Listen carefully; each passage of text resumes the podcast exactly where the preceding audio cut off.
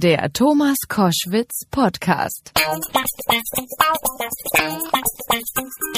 Ich freue mich sehr, weil ich habe einen Mann äh, jetzt hier bei mir in der Show, der mir sehr gefällt. Willkommen, äh, Sebastian Krumbiegel. Thomas, ich grüße dich. Ich freue mich, dich wieder zu hören. Das ist in der Tat so. Hören in diesen Zeiten ist das, was äh, sozusagen früher mal sehen war. Wir kriegen das aber wieder hin, glaube ich. Unbedingt. Unbedingt. Jetzt habt ihr ein Album und eine, ein Jubiläum zu feiern. 30 Jahre auf der Bühne. Jetzt kommt er mit dem Album um die Ecke Krone der Schöpfung. Ihr werdet nicht müde, oder? Wir werden überhaupt nicht müde. Also das Schräge ist ja, dass wir, du hast es schon angedeutet, eben das Hören, das neue Sehen ist, dass die Pandemiephase natürlich uns alle irgendwie beutelt. Aber wir haben die gut genutzt und haben wirklich echt ein geiles Album hingestellt. Und ich war lange nicht mehr so Fan von unserem Scheiß, um es mal so salopp zu sagen. Ja, ich habe es gehört und muss sagen, ihr seid auch auf coole Ideen gekommen. Erzähl mal ein bisschen, wen ihr euch da als Künstlerinnen und Künstler so dazugelotst habt. Denn die Songs kennt man ja zu weiten Teilen. Ja, nicht, nicht wirklich. Also wir, wir hatten ja wirklich den Ehrgeiz, ein neues Album zu machen mit neuen Songs. Und dann hat die Plattenfirma gesagt, ja, macht mal ein neues Album mit neuen Songs, aber macht auch noch fünf alte Hits mit Gästen. Ja. Und das haben wir wirklich gemacht. Wir haben ein Album mit zwölf wirklich brandneuen Songs, die wir teilweise mit Gästen zusammen geschrieben haben, was für uns auch eine Art Novum war. Was für uns aber wichtig war, ein bisschen über den Tellerrand rauszugucken und eben ein paar neue Ideen zu kriegen, frischen Wind. Wir hatten irgendwie das Gefühl, nach 30 Jahren alles erzählt zu haben. Und da ist es immer ganz praktisch, wenn du dir wirklich von außen Hilfe holst. Ja, ich war am Anfang total dagegen, habe gesagt, nee, komm, wir schaffen das allein, brauchen wir nicht. Ja. Hey, wir haben es gebraucht und ich finde das auch überhaupt nicht ehrenrührig. Und die Gäste, die du angesprochen hast, das war auch eine hervorragende Idee, weil wir haben, wie gesagt, fünf alte Hits von uns mit Gästen neu aufgenommen, haben den Gästen immer gesagt, uns geht's bitte, bitte nicht darum, irgendwie so eine Art langweiliges Remake zu machen von irgendwelchen Songs, die damals so wie sie waren geil waren und die können wir eigentlich nicht besser machen. Deswegen macht euch diese Lieder zu eigen und das haben alle Gäste getan. Also wir haben, wenn ich mal kurz aufzählen darf, haha, Ja.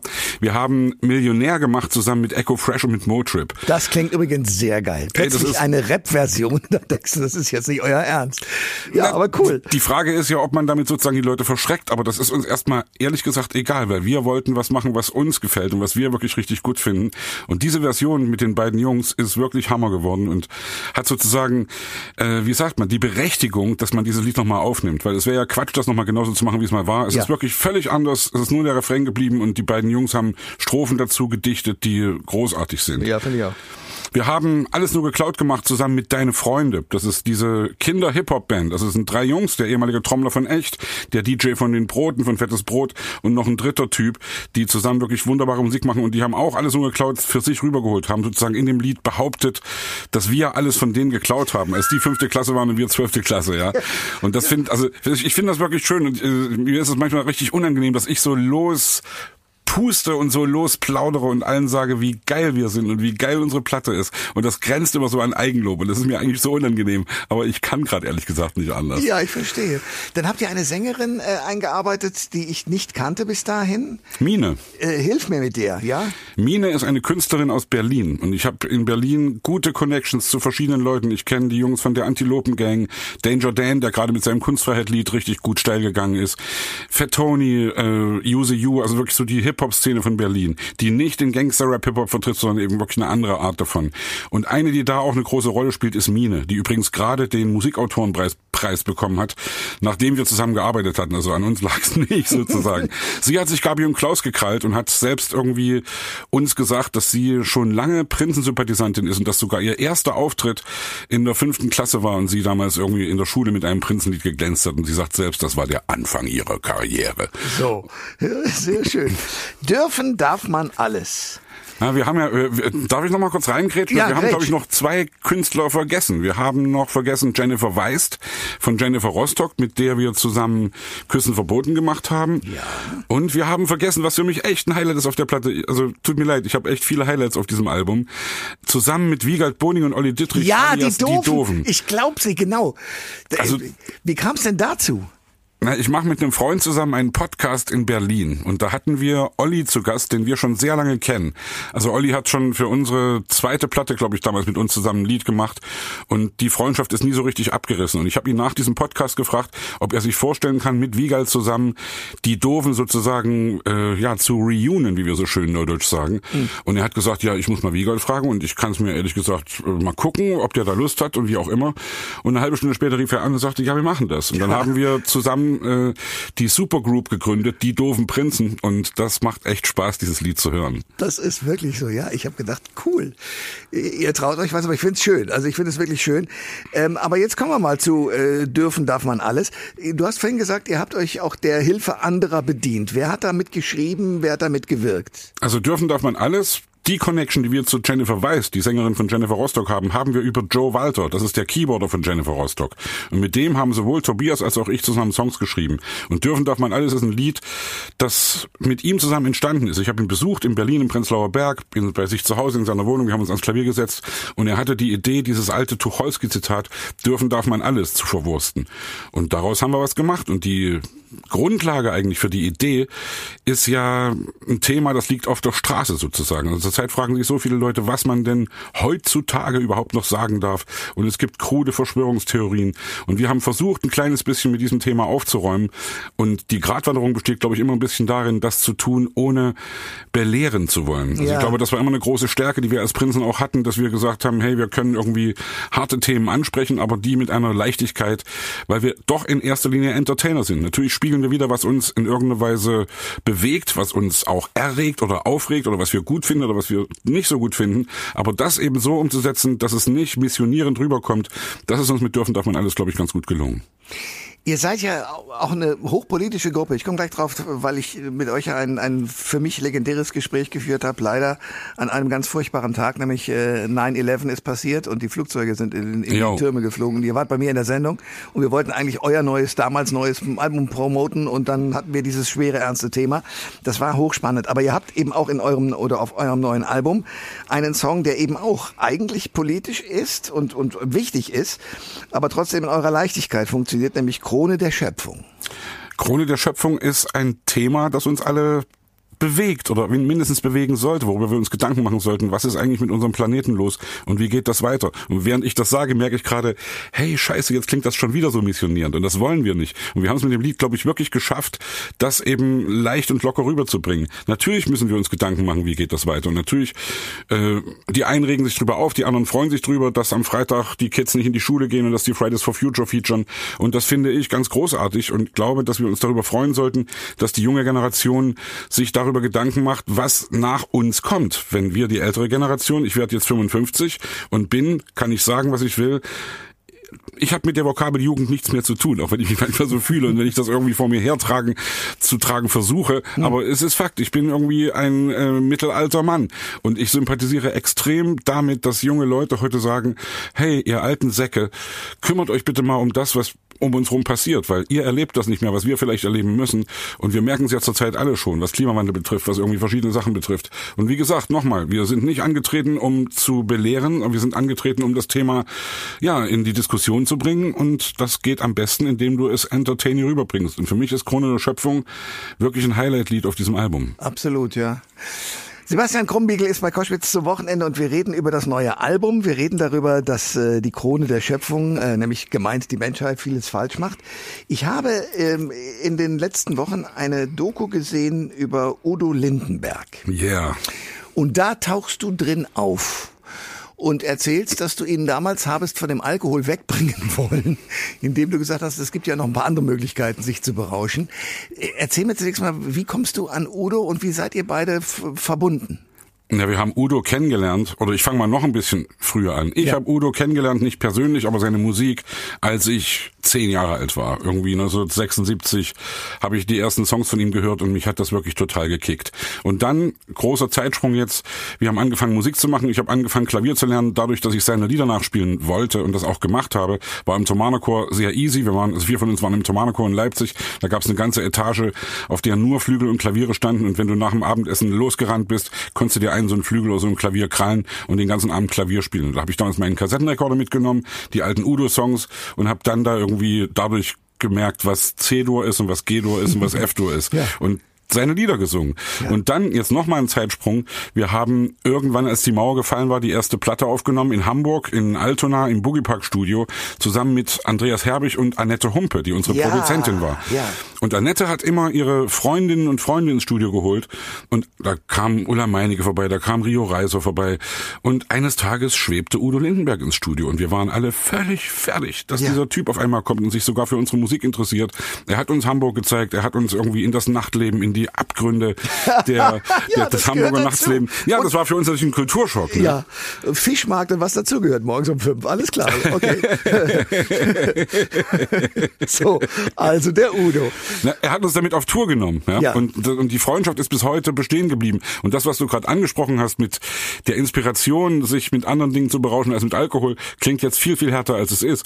Also er hat mir, er, er ist ja auch Maler und mhm. eines der ersten Bilder, das er gemalt hat, hat er mir geschenkt. Er hat uns beide gemalt, äh, Arm in Arm, er mit Hut, ich damals noch mit roten Haaren und wir haben beide zwei wunderliche Sportzigaretten in der Hand. Und ich wollte ihn damals davon überzeugen, irgendwie, äh, äh, wie soll ich sagen, Heilkräuter zu benutzen, um ja. äh, einen Rausch äh, zu generieren. Ja. Und er hat gesagt, das funktioniert bei mir irgendwie nicht so richtig. und da, am Ende ist eine Freundschaft geblieben, ja. Und ja. wenn er heute auf Tour ist und also jetzt zur Zeit natürlich nicht, wie wir wissen, aber äh, die letzten Jahre, wenn er Stadien gespielt hat, er hat mich immer eingeladen. Ich habe ihn begleitet am Klavier bei einem Song und das ist natürlich echt der Hammer. Und jetzt in der Doku, er ist 75 Jahre alt geworden und ich verneige mich zutiefst vor diesem Mann, weil er so viele Türen aufgemacht hat für deutschsprachige Musik. Ohne ihn würden wir heute keine deutschsprachige Musik im Radio hören, bin ich mir ganz sicher. Ja, also da gibt es ein paar, aber er ist sicherlich einer derjenigen, der auch kapiert hat, der hat ja angefangen mit englischen Songs, dass das nicht so doll war und in der Tat, da kann man wirklich den Hut ziehen, vor allem mit welcher Energie dieser Mann in diesem Alter, das dürfen wir nun alle nicht unterschätzen, äh, immer noch da rumturnt. Ja, er ist fitter denn je, glaube ich, weil er eben wirklich irgendwann auch ohne Heilkräuter die kluge Entscheidung getroffen hat, die Sauferei sein zu lassen. Und ja. äh, weil die Ärzte ihm eben gesagt haben, hey, wenn du nochmal irgendwie auf die Intensivstation kommst mit 3, irgendwas pro Mill, dann wirst du nicht mehr lange leben. Und das hat ihn natürlich in irgendeiner Weise dann doch geweckt und er hat dann klare Entscheidungen gefällt und ist dadurch heute ja ein wacher, fitter Geist, der nach wie vor wie eine junge Gazelle über die Bühne springt und wunderbare Songs schreibt. Äh, habt ihr irgendwann mal beschlossen oder auch tatsächlich gemacht, ich weiß es nicht, äh, tatsächlich auch gemeinsame Songs zu schreiben? Das ist schwierig. Also, also ich habe versucht mit einem Freund, mit dem ich jetzt auch für das Prinzenalbum Songs geschrieben habe, unter anderem Krone der Schöpfung, unter anderem Geliebte Zukunft, was für mich auch ein Hammer-Song ist. Mit dem habe ich versucht, ein Lied für ihn zu schreiben. Aber Udo ist, glaube ich, sehr, sehr wählerisch. Und äh, ja, wer weiß, ob das noch kommt. Wir haben viel mit ihm zusammen gesungen, wir haben viel mit ihm zusammen auch aufgenommen. Wir haben in den Ende der 90er waren wir auf einem Album mit ihm zusammen drauf, hm. haben einen Udo-Song von ihm gesungen, haben später bei seinem Projekt Atlantic Affairs, wo er alte Songs aus den 20er 30er Jahren sozusagen aus Amerika zurück nach Deutschland holt. Friedrich Holländer, Marlene Dietrich, diese ganzen alten deutschen Schlager, die wirklich großartige Musik waren. Da haben wir mit ihm zusammen gesungen. Irgendwo auf der Welt gibt es ein kleines bisschen Glück. Und ja, wie gesagt, mich verbindet mit ihm wirklich ein tiefes Band und ich bin dankbar und froh und glücklich, dass es ihn gibt. Sebastian Krumbiegel ist in der Show und wir reden über A, das neue Album Krönung der Schöpfung, äh, was zum Teil neu ist, zum Teil ganz alte Songs enthält, großartige Songs. Ähm, wenn ich dein Leben mir so anschaue, dann hast du ja eigentlich wenn man so will, zwei Musikmärkte auch erlebt, oder? Also einerseits den DDR-Musikmarkt noch mit Amiga wahrscheinlich. Ja. Und dann später äh, sozusagen Bundesrepublik und den Musikmarkt ins, in Gesamtdeutschland. Was hat sich für dich da geändert, beziehungsweise was hat das gemacht, dass du diese beiden Märkte kennst? Es hat jede Menge geändert. Also natürlich war es erstmal so, dass die Türen aufgingen und dass wir auf einmal, die wir ja im Osten schon einigermaßen bekannt waren, auf einmal ein riesen, eine riesen Spielwiese hatten, ja. Und das große Glück hatten, eben unter anderem mit Annette zusammen Lieder aufzunehmen, die in irgendeiner Weise den Zeitgeist äh, getroffen haben, dass wir durchs Radio schwappten, dass wir mit Udo auf Tour waren und dass das auf einmal von 0 auf 100 losging. Und dass das, was wir eigentlich damals als normal empfunden haben, ja klar, wir waren im Osten Popstars oder so eine Art Popstars und waren auf dem Weg und logisch wären wir auch auch im gesamtdeutschen äh, Gebiet Popstars, dass das eine total sich selbst überschätzende Idee ist und dass hm. dafür so viel Glück gehört dazu, das irgendwie zu erreichen. Und wie gesagt, die Leute, die dir die Türen aufmachen, dass du irgendwo hinkommst, das merken wir ja jetzt wieder, ja, dass wir gerade wieder einen Haufen Leute treffen, die uns eben im allerbesten Sinne reinreden, die uns eben vorschlagen, hey, schreibt mit anderen Leuten, nehmt Gäste, nehmt auch die alten Songs mit auf und dass wir dann aber eben auch merken, dass es wirklich unheimlich viele Leute da draußen gibt, die uns von früher kennen und die merken, hey, diese Band ist noch lebendig, die zuckt noch, die ist noch kreativ und da kommt noch was. Und das ist für mich irgendwie so ein Ding, was ich heute mit unheimlich viel Demut betrachte, weil es ist nicht normal, dass du im Radio läufst, es ist nicht normal, dass die Leute auf der Straße deine Lieder singen. Da, das hatten wir alles und das wollen wir wieder haben und das kriegen wir auch wieder. Ich bin mir sicher, dass wir mit Krone der Schöpfung ein Album hingestellt haben, das in irgendeiner Weise da anschließt, wo die ersten drei, vier Alben der Prinzen aufgehört haben. Weil ich war auch zwischendurch nicht immer Fan von allem, was wir gemacht haben. Und das ist, glaube ich, auch normal in einer Karriere, dass du Höhen und Tiefen erlebst, dass du dich auch streitest zwischendurch, dass du dir uneinig bist und dass du aber niemals aufhörst, miteinander zu reden und äh, an dir zu arbeiten und eben nach wie vor versuchst, die Welt einzureißen. Und dafür sind wir angetreten. Das werden wir tun und wir sind gerade mittendrin. Wel welche Songs oder wo hast du gesagt, ich war nicht mal glücklich überarbeiten? Kannst du ein Beispiel nennen? Ach, es gibt, also wir hatten zum Beispiel ein Lied, das ist jetzt wirklich ein, auch ein schweres Thema.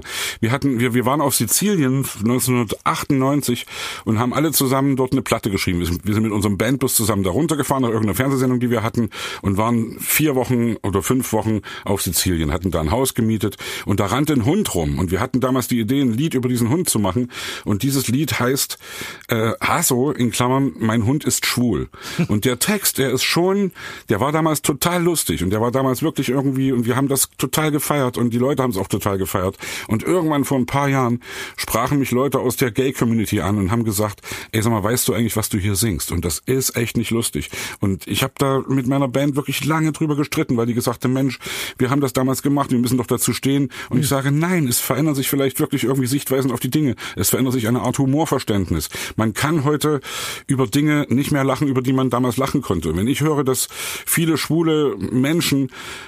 durch dieses Lied sich angefasst fühlen und beleidigt fühlen und äh, traurig sind, wenn sie das hören, dann wäre ich doch ein Teufel tun zu sagen, hey, ich habe das aber immer so gemacht und deswegen mache ich es weiter so. Ich benutze logischerweise, also ich man hat vor 20 Jahren das N-Wort äh, benutzt, ganz normal. Wir haben zum Schaumkuss damals was anderes gesagt. Ja. Und wenn ich heute höre, dass da Leute sich beleidigt fühlen, kann ich nicht irgendwie sagen, hey, nu hab dich doch mal nicht so, ist doch nicht so gemeint. Nee, da muss man sich irgendwie ändern da muss man wissen, wer nicht, du machst einen Fehler, wenn du irgendwie. Beharrst auf Dinge, die du immer so gemacht hast, weil das Leben verändert sich. Und so, also dieses Lied, mein Hund ist schwul, singen wir heute nicht mehr. Und das ist mir, sag mal so, ich kann rückblickend dazu stehen, dass wir es gemacht haben, weil wir haben es garantiert nicht in irgendeiner Weise homophob gemeint. Aber wenn ich heute merke, dass es Leute so empfinden, dann singe ich es nicht mehr. Und dann distanziere ich mich in irgendeiner Weise davon und sage, hey, das hatte damals eine Zeit, hat es aber heute eben nicht mehr. Ähm, du hast es schon gesagt, man streitet sich, man arbeitet zusammen und so weiter. Ihr seid ja 30 Jahre nur unterwegs und macht es immer noch. Äh, und wir kennen viele Bands. Äh, lass uns eine alte nehmen, da ist es am unverfänglichsten. Die Beatles sind auseinandergegangen und haben sich furchtbar gestritten, obwohl die geniale Sachen zusammen gemacht haben. Gab es bei euch auch so Momente, wo ihr gesagt habt, so jetzt reicht's? Oder wie habt ihr es hingekriegt, euch immer wieder zusammenzuhaufen? Ich glaube, die Momente hat's schon gegeben. Also äh, ich verdränge sowas ja immer auch gern, ja. Aber natürlich, wenn du so lange zusammen bist und das trifft für jede Band zu, das trifft auch für jede Firma zu, es trifft für jede Beziehung zu, für jede Ehe. Du merkst irgendwann, dass du dich in verschiedene Richtungen entwickelst. Und das ist meiner Ansicht nach auch ganz normal, weil man eben an verschiedene Sachen erlebt. Das Wichtige, glaube ich wirklich, und das meine ich jetzt nicht nur in diesem kleinen Kosmos wie die Band Die Prinzen oder wie irgendeine Beziehung, irgendeine Ehe, sondern auch die große weite Welt, dass wir nie aufgehört haben, miteinander zu reden, dass wir immer die Sachen auf den Tisch gepackt haben und wenn wir das mal nicht gemacht haben, gemerkt haben, oh Kacke, hier läuft irgendwas schief und irgendwie kommen wir hier nicht weiter.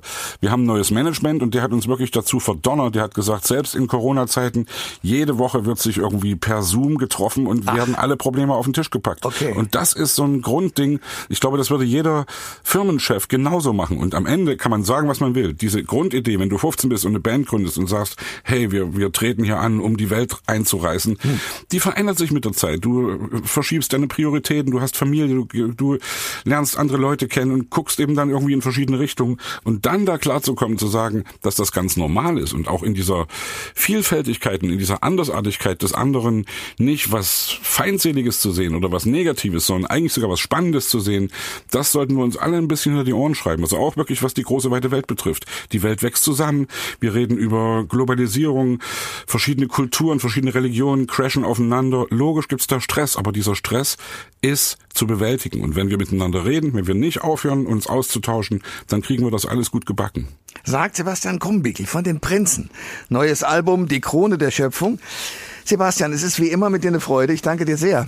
Hey, ich freue mich, dass du mir das Podium hier gibst, ja. Also weil ich werde zurzeit nicht müde, allen zu sagen, hey, liebe Leute da draußen, wir sind die Prinzen, wir haben ein neues Album, das heißt Krone der Schöpfung. Hört euch das mal an. ja, in diesem Sinne, alles ja. Gute, mein Lieber. hey, danke, Thomas. Alle Informationen zur Sendung gibt es online auf thomas-koschwitz.de.